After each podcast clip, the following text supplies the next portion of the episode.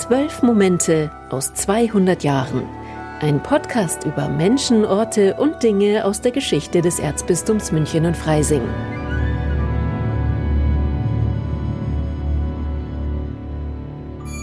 Am Mikrofon begrüßt Sie Alois Biel.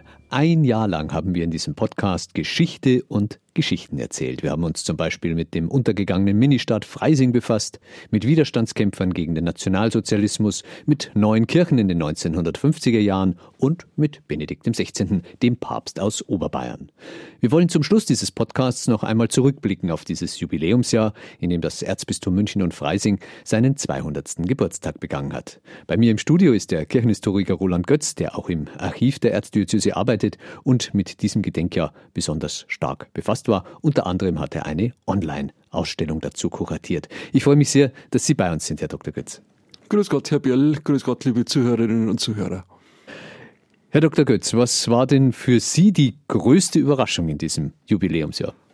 Ein Historiker darf ja so wirklich nichts Großes überraschen, aber eine kleine Überraschung für mich persönlich habe ich bei der Vorbereitung unserer Online-Ausstellung erlebt, als ich nämlich ein originales Dokument gefunden habe, das so eigentlich in der Literatur bisher nicht zitiert wurde, aus dem Jahr 1821. Damit hat der damalige päpstliche Nuntius den Freisinger Dom offiziell zum Rang einer Pfarrkirche herabgestuft. Gegenzug dafür war natürlich dann, dass die Pfarrkirche zu unserer lieben Frau in München der neue Dom des Erzbistums München und Freising wurde. Na, aber das macht einem schon deutlich, also welche Traditionsbrüche da stattgefunden haben. Wie ist denn das Jubiläum aus Ihrer Sicht überhaupt gewürdigt worden? Ich denke, es gab eine ganze Reihe von Gelegenheiten, wo wirklich einer größeren Öffentlichkeit bewusst wurde, dass diese 200 Jahre Erzbistum München und Freising auch vor dem Hintergrund einer viel längeren Kirchengeschichte Bayerns doch etwas sind, womit man sich beschäftigen sollte. Ich glaube, ich darf da auch, ohne Ihnen schmeicheln zu wollen, sagen, dazu hat der St. Michaelsbund an mehreren Stellen beigetragen mit einem großen Aufmacherartikel zu Jahresbeginn, dann auch mit ihrer Podcast-Serie.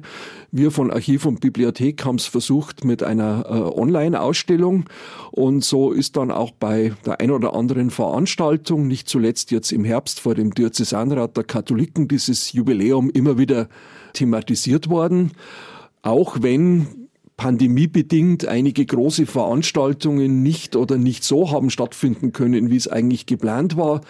Besonders leid tut's mir um das große Begegnungsfest mit den Katholikinnen und Katholiken aus dem Erzbistum Salzburg, das im Sommer hätte auf Herrn Chiemsee stattfinden sollen. Und auch der Jubiläumsgedenkgottesdienst, den Kardinal Marx Ende September gehalten hat, konnte natürlich nur mit einer sehr begrenzten Teilnehmerzahl äh, stattfinden. Das hätte man sich alles etwas größer und fröhlicher vorstellen können, auch mit einer Begegnungsmöglichkeit nach dem Gottesdienst. Dabei hatten wir damals Inzidenzzahlen, von denen wir jetzt nur träumen können. Ja. Welche Schwerpunkte gab es denn bei der historischen Betrachtung? Ich glaube, ein Leitmotiv beim Rückblick auf diese 200 Jahre war das Empfinden einer Umbruchszeit für unsere Vorfahren nach grundstürzenden kirchenpolitischen und auch allgemeinpolitischen Umstürzen das man in Beziehung gesetzt hat zu dem Gefühl, dass sich auch äh, heute in der Gesellschaft natürlich vieles ändert und insbesondere auch in der Kirche sehr vieles ändert und nach Meinung von vielen auch noch sehr viel mehr ändern muss. Also das Gefühl, dass wir heute auch in einer Epochenwende für die Kirche stehen, wo vieles nicht mehr einfach so weitergehen kann, wie sich es in den letzten 200 Jahren herausgebildet hat. Inwiefern ist es denn auch deshalb wichtig, sich mit dieser 200-jährigen Geschichte auseinanderzusetzen? Ich denke, die Beschäftigung mit Geschichte kann einem überhaupt vor dem Irrtum bewahren, dass allein in der Gegenwart Dinge sich ändern, dass man allein in der Gegenwart vor äh, Problemen steht und dass früher alles besser gewesen sei oder noch in Ordnung gewesen sei. Oder auch schlechter. Genau, andersrum äh, ist dann äh, der Irrtum, den man auch haben könnte, dass früher alles schlechter gewesen sei und man eigentlich erst heute so richtig wisse, wie Kirche zu sein habe. Da kann man eigentlich vielleicht ein bisschen selbstkritisch werden und sagen, na, ist denn das, wie ich heute meine, dass es richtig ist, wirklich das Letztmögliche oder soll ich nicht vorsichtshalber auch einmal sagen, na ja, das ist zwar so gut, wie ich es heute nach bestem Wissen und Gewissen meine, aber es ist wahrscheinlich doch noch nicht das Ende der Entwicklung von Kirche. Und insofern äh, warne ich auch ein bisschen davor, vor allen äh, Endzeitszenarien für die Gegenwart. Wie gesagt, als ob äh, nur wir Krisenzeiten erleben würden. Das gab's schon immer, auch wenn die damals ernst waren und natürlich heute ernst sind und uns zum Nachdenken, zur Selbstreflexion und natürlich auch zu Entscheidungen zwingen, von denen wir nicht wissen, wie sie sich letztlich auswirken werden. Das wussten die Leute vor 200 Jahren auch nicht. Sie haben sich ja als Historiker schon seit vielen Jahren ganz besonders mit diesem gerade einmal 200 Jahre alt gewordenen Erzbistum München und Freising beschäftigt. Was ist denn aus Ihrer Sicht das Besondere an diesem kirchlichen Territorium, sage ich einmal? Es ist eigentlich erst in diesen 200 Jahren passiert, auch durch den, wenn man so will, Aufstieg äh, Münchens und die äh, Verbindung des Bischofssitzes mit der Landeshauptstadt München, dass unser Bistumsgebiet für Bayern eine so große Bedeutung bekommen hat und auch eine so große Rolle in der deutschen Kirche und teilweise dann sogar in der Weltkirche spielt. Wenn man äh, selbstkritisch ist, muss man sagen, äh, das alte Bistum Freising war schon so ein bisschen zweite Liga. Das hat sich ja dann mit der Errichtung des Erzbistums München und Freising entscheidend geändert. Das sagen wir jetzt einmal ganz selbstbewusst. Wie hat sich denn in diesen 200 Jahren das Erzbistum entwickelt oder auch was hat sich geändert? Gibt es Traditionen, von denen ein Nicht-Historiker sich gar nicht vorstellen kann, dass sich das verändert hat? Nun, man kann ganz viele Lebensbereiche der Kirche anschauen, wo sich doch Erstaunliches verändert hat, wenn man bei den Strukturen bleibt, allein einmal bei den äh, Grenzen, dann hatte das äh, neue Erzbistum ja eine große Integrationsleistung zu vollbringen. Ungefähr ein Drittel des neuen Bistumsgebietes kam aus einer tausendjährigen Salzburger Tradition, die der Freisinger zwar benachbart war, aber doch anders äh, geprägt. Und wir wissen in der Forschung eigentlich bis heute noch nicht so richtig, was hat man denn am Beginn des 19. Jahrhunderts gemacht, um diese Integration zu befördern. Da hat das Jubiläum vielleicht auch noch weiteren Forschungsbedarf an den Tag äh, gebracht. Wir können zwar zum Beispiel sehen, man hat die liturgischen Bücher vereinheitlicht und den Kalender und man hat äh, den heiligen Corbinian mit Kirchenpatrozinien in den ehemals Salzburger Teil gebracht und umgekehrt auch äh, etwas den heiligen Rupert in die Münchner Gegend. Aber ja, in München haben wir sogar Rupertkirche. Das genau, ja aber da sind wir natürlich dann in der Zeit um, um 1900, äh, wo man das wohl auch bewusst gemacht hat die bayerischen Landespatrone hier äh, etwas flächendeckender mit Kirchenpatrozinieren zu popularisieren. Aber was man zum Beispiel in der Personalpolitik der Priester gemacht hat, die ja auch zum großen Teil in Salzburg ausgebildet waren, und wie das Ganze von den Menschen in den Pfarrgemeinden empfunden wurde, da wird es natürlich auch mit den Quellen schwierig, aber da würde es sich vielleicht lohnen, in nächster Zeit einmal etwas genauer hinzuschauen. Also es gibt auch noch so einem Jubiläum keinen Abschluss äh, der Forschung. Man hat bei einer bistumsgeschichtlichen Tagung im April eine Art Zwischenbilanz gezogen, was man bis jetzt über diese Epoche weiß, aber es kam an ganz vielen Stellen auch zum Vorschein, was wir noch nicht wissen. Ja, vielleicht sieht man ja dann erst die weißen Flecken, wenn man sich intensiv mit einem Thema beschäftigt und merkt dann die Fehlstellen. Ein Teil dieser Veränderungen betraf auch die Klöster. Die Seelsorge war im Bistum Freising also vor der Errichtung der Nachfolgediözese, stark von Ordensgemeinschaften geprägt. Es gab kaum Diözesanpriester, das kann man sich heute auch kaum noch vorstellen. War für mich auch was Neues. Also es war eine vielfältige Klosterregion. Heute spricht die Erzdiözese davon, dass die Pfarrstrukturen sich erheblich ändern werden, weil es viel weniger Personal gibt.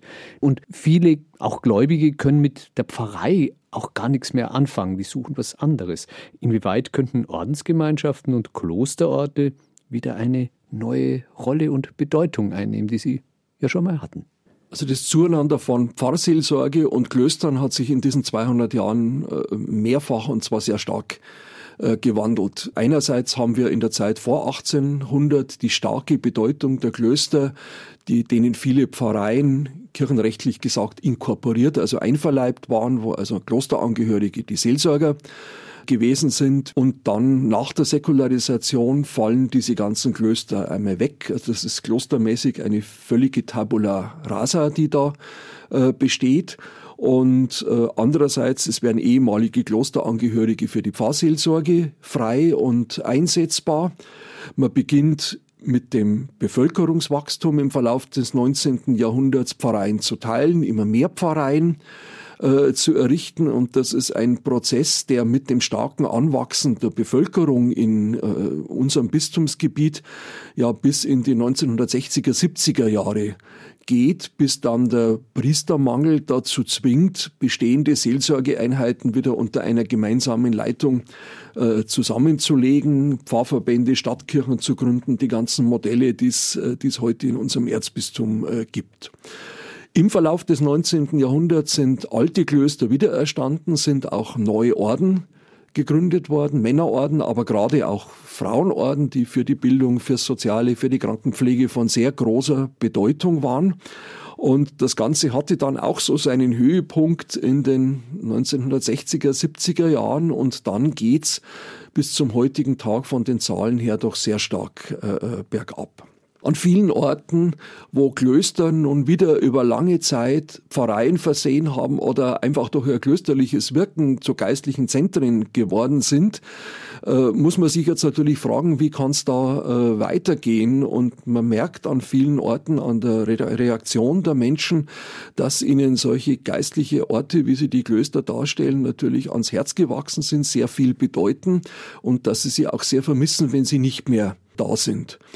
Äh, die Frage ist, wie kann man äh, diese Klöster ersetzen? Nun, im vollwertigen Sinne kann eigentlich nur ein Kloster ein Kloster ersetzen und die Alternative steht jetzt nicht unmittelbar bevor, auch wenn immer wieder auch neue Klostergemeinschaften entstehen und gerade auch Ordensgruppierungen aus dem Ausland vielleicht Niederlassungen bei uns errichten, auch wenn sich neue Formen von Zusammenleben in Form von geistlichen Gemeinschaften bilden.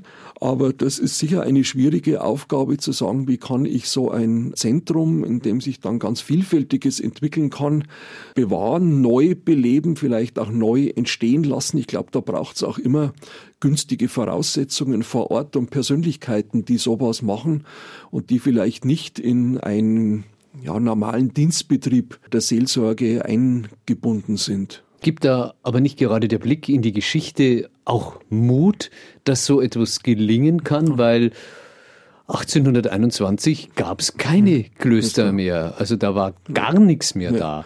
Und da konnten sich die Orden viel weniger darauf vorbereiten. Genau.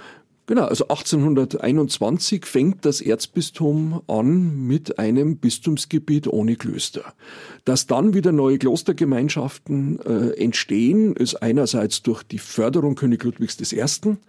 zu verdanken der zum Teil große Mühe hatte, im Inland noch ehemalige Klosterangehörige zu finden oder aus dem Ausland, um Kräfte äh, zu werben, um die Gründungsbesetzungen der Klöster wieder. Also das war auch damals schon so, dass man ausländische äh, Patres und Schwestern gesucht hat. Also damals waren es halt dann eher natürlich die Nachbarländer, insbesondere Österreich, wo es ja keine derartige Klosteraufhebung äh, äh, gegeben hatte, aber das war natürlich auch nicht, nicht einfach. Äh, und dann sind, also gerade die neuen Ordensbewegungen sind natürlich immer auch aus der Initiative von Einzelpersonen und kleinen Gruppen entstanden. Denken wir nur an die Lehrerin Carolina Gerhardinger aus Stadt am Hof bei Regensburg, äh, die Lehrerin war und auf die dann letztlich ein weltweit tätiger Schulorden wie die äh, armen Schulschwestern zurückgeht, der dann ja sogar zeitweilig seine Weltzentrale äh, in München im Angerkloster äh, hatte. Äh, sowas kann man, glaube ich, weder planen äh, noch irgendwie erwarten, sondern man kann allenfalls also hoffen, äh, dass solche Initiativen immer wieder aufbrechen. Und wenn sie dann sind, kann man sie natürlich versuchen zu, äh, zu unterstützen, wie es ja bei den armen Schulschwestern durch König Ludwig I., aber auch durch die äh, kirchlichen Institutionen passiert ist.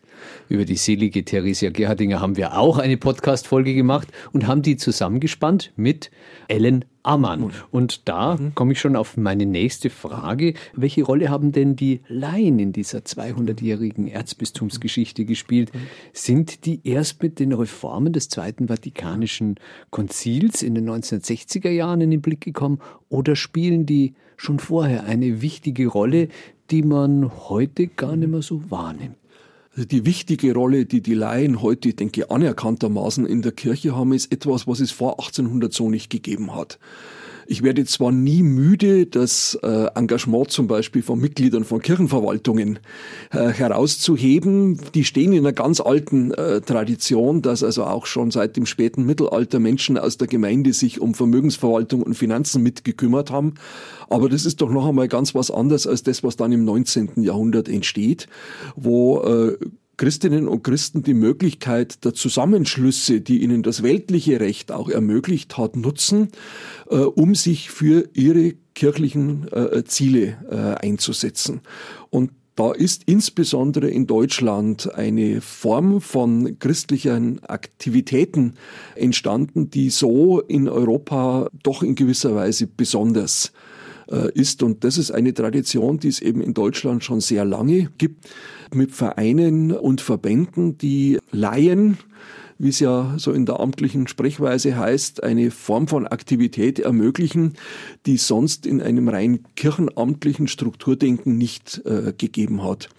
Und wenn man äh, dran denkt, es gibt in München bis heute zum Beispiel den Josefsverein, der ein Kindergarten, Kinderheim, Kinderhort und ein Altenheim äh, betreibt. Das ja, oder ist die eine, Bahnhofsmission die auch, also eben von der Ellen Ammann gegründet. Also alles, was die Frauenbünde seit vielen, vielen Jahrzehnten tun in ganz verschiedenen Tätigkeitsbereichen, ganz viele karitative Organisationen sind aus solchen Vereinen oder auch aus Stiftungen äh, hervorgegangen. Unser Diözesan Caritas Verband, der ja ein, ein riesiges Feld von kirchlicher Tätigkeit abdeckt, ist rein juristisch gesehen ein eingetragener Verein. Da merkt man dran, also wie äh, bedeutend dieser Organisationszweig äh, kirchlichen äh, Wirkens ist bis zum heutigen Tage, denke ich, denn für ganz, ganz viele Menschen, die jetzt der Kirche und ihrem ganzen äh, gottesdienstlichen Leben und den Pfarrgemeinden nicht unbedingt nahestehen, ist ja äh, die Caritas ja das Aushängeschild der, der Kirche in der Gesellschaft schlechthin. Und das geht bei aller Verflechtung natürlich mit der sogenannten Amtskirche maßgeblich auch auf Laienengagement zurück.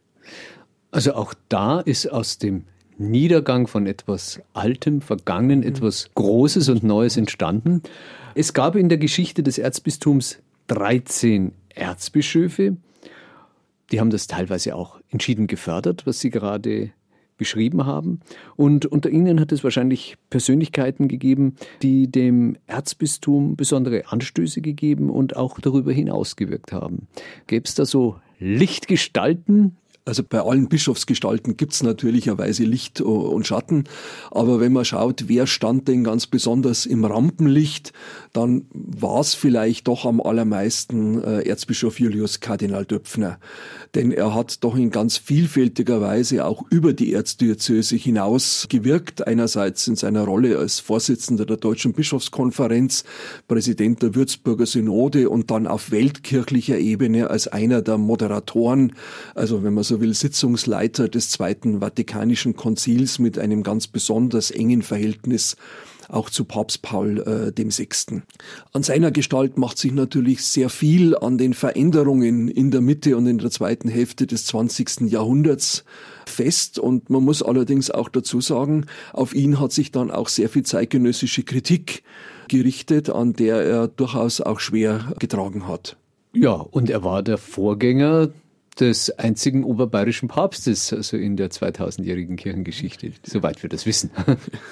Ja, äh, freilich mit äh, Josef Kardinal Ratzinger, Benedikt XVI. erreicht natürlich dann äh, die Geschichte des Erzbistums München und Freising endgültig die weltkirchliche Ebene und mit so ein bisschen Lokalpatriotismus gesagt, äh, freut es einen natürlich auch, dass Benedikt XVI. aus seiner Verwurzelung in der bayerischen Heimat ja auch nie ein Hehl gemacht hat und seiner Heimat bis heute auch ein tief empfundenes Andenken und eine Verbindung bewahrt.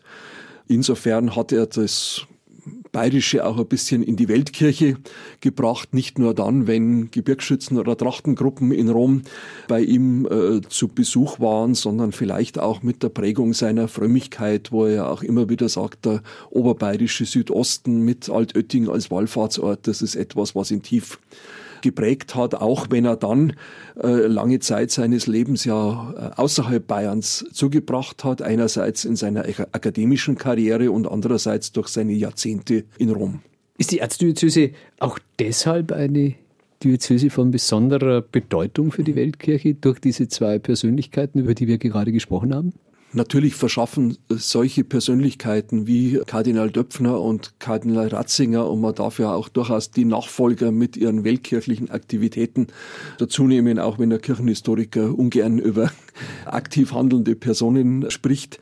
Damit wird äh, unsere Kirche bekannt. Ich denke aber auch durch viele internationale Verflechtungen, die inzwischen bestehen. Ich, also ich denke da an die Partnerschaft des Erzbistums mit der Kirche von Ecuador, was noch einmal ganz neue Horizonte äh, aufgerissen hat. Auch dadurch, dass viele junge Menschen aus unserem Erzbistum äh, einige Zeit ihres Lebens zum Beispiel in Südamerika verbringen, dort eine ganz andere Art von Kirche und kirchlichem Leben kennenlernen und somit äh, ja auch einmal einen Vergleich und eine Korrekturmöglichkeit äh, mitbringen, um das, was hier bei uns so üblich und gängig und manchmal auch gar nicht hinterfragt ist, mal auch wirklich in Frage zu stellen, weil sie gesehen haben, dass es auch ganz anders geht oder auch ganz anders gehen muss. Und ich denke, auch der Blick in die Geschichte kann eine äh, vergleichbare Funktion haben, dass er einem eben zeigt, es war zum Teil schon mal ziemlich anders. Und insofern ist das, äh, was wir heute für selbstverständlich halten, worunter wir heute vielleicht aber auch leiden, jetzt nicht unbedingt äh, ausweglos und, und Gott gewollt, sondern durchaus etwas, worüber man nachdenken kann. Sie haben schon etwas skizziert, aber ich wollte noch mal gezielt nachfragen, welche Impulse können denn die vergangenen 200 Jahre für die Gegenwart und die Zukunft der Erzdiözese München und Freising geben? Ich denke, für die Gegenwart und für das Nachdenken über die Zukunft kann die Geschichte immer dann Impulse bieten, wenn sie einem zeigt, dass äh, ganz vieles nicht zwangsläufig und alternativlos ist, um dieses berühmt gewordene Wort einmal hier zu verwenden.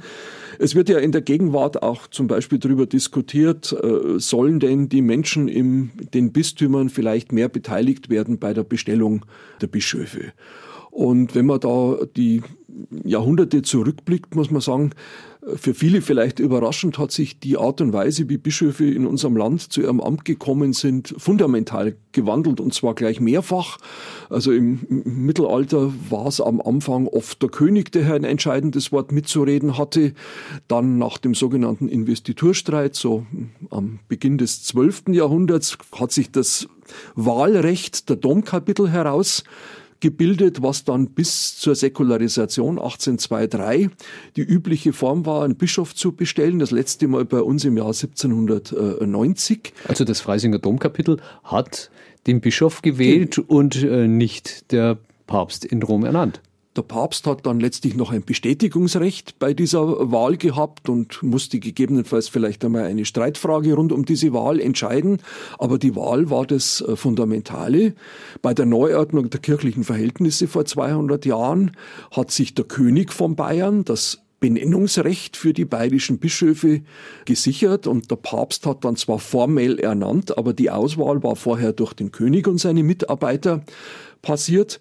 Und wir haben es dem Umstand zu verdanken, dass noch 1917, also ganz am Ende der Monarchie in Bayern, König Ludwig III., Erzbischof Michael von Faulhaber hier nach München geholt hat aus seinem vorherigen Bistum äh, Speyer und dass dieser Erzbischof Faulhaber volle 35 Jahre amtiert hat und so kam die dann im Konkordat von 1925 getroffene Regelung, dass dem Papst auf der Grundlage von Vorschlagslisten das freie Ernennungsrecht der bayerischen Bischöfe äh, zusteht, in unserem Erzbistum das erste Mal 1952 zum Einsatz. Also das ist jetzt noch nicht einmal äh, ganz 70 äh, Jahre her.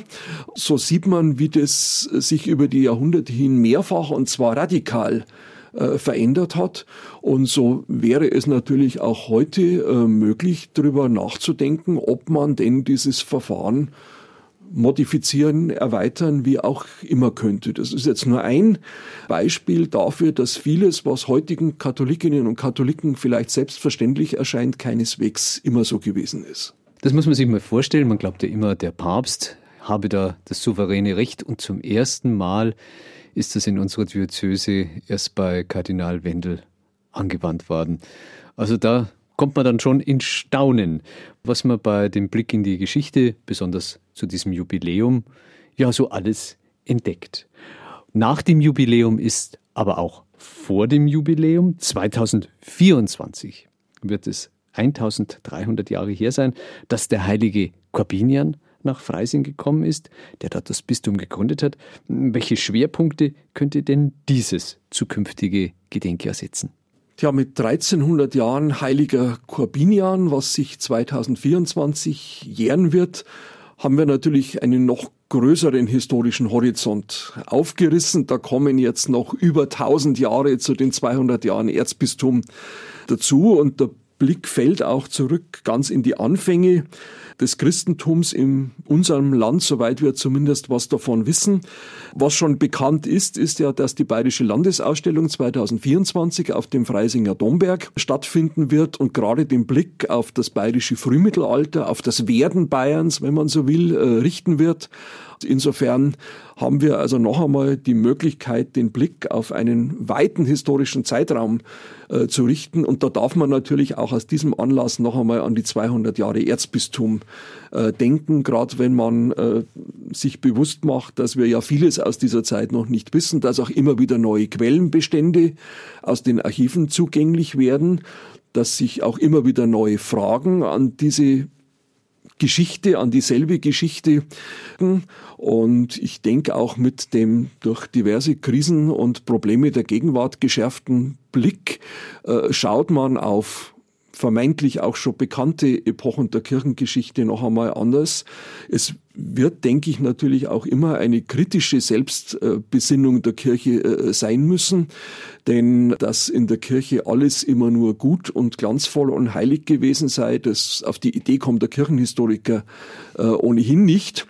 Aber manchmal sieht man sich doch gerne eher im Glanz äh, der Geschichte und da ist es vielleicht auch ganz gut, wenn man hier an der einen oder anderen Stelle auch auf schwarze Flecken äh, hinweist. Ich denke, in der Gegenwart wäre alles andere sowieso überhaupt nicht glaubwürdig. Ja, und vielleicht gibt es 2024 wieder einen Kirchengeschichtspodcast aus unserer Redaktion, in der wir noch weiter in die Vergangenheit zurückblicken. Zwölf Momente aus 200 Jahren geht aber mit dieser Folge zu Ende. Ich möchte mich bei Ihnen, Herr Dr. Götz, ganz herzlich bedanken. Sie haben uns bei vielen Folgen auch im Hintergrund immer wieder beraten.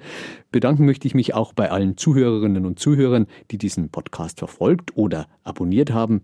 Die einzelnen Folgen sind nach wie vor auf MK Online und den üblichen Podcast-Plattformen abrufbar.